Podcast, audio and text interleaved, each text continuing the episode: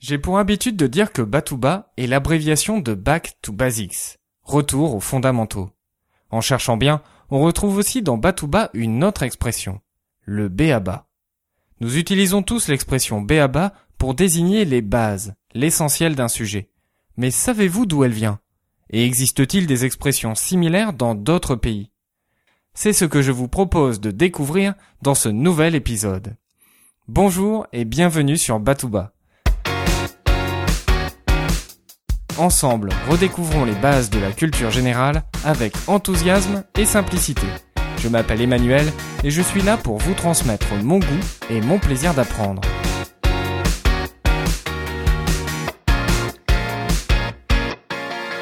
La première chose qui nous frappe quand on voit écrit B à bas, c'est la façon dont on l'écrit. B.A.-BA. On se doute bien qu'il ne s'agit pas d'un acronyme.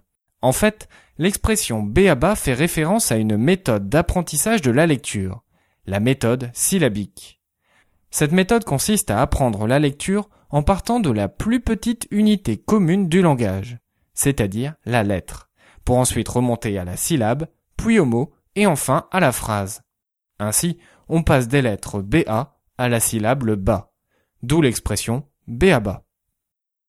La méthode syllabique est souvent mise en opposition avec une autre méthode, la méthode globale, qui met l'accent sur la reconnaissance d'un mot, voire d'une phrase en entier.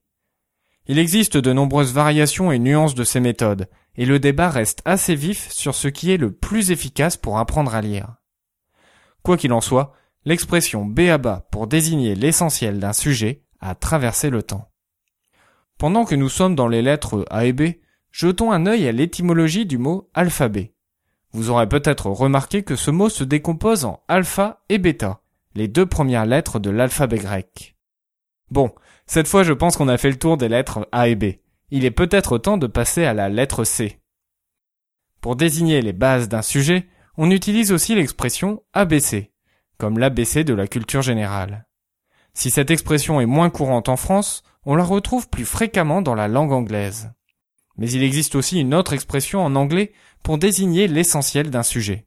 Il s'agit de la formule nuts and bolts. On pourrait la traduire par écrou et boulon, un peu comme si on revenait aux composants initiaux d'une machine. En Allemagne, on n'utilise pas l'expression BABA, mais la formule Einmalins, traduit littéralement cela veut dire une fois un.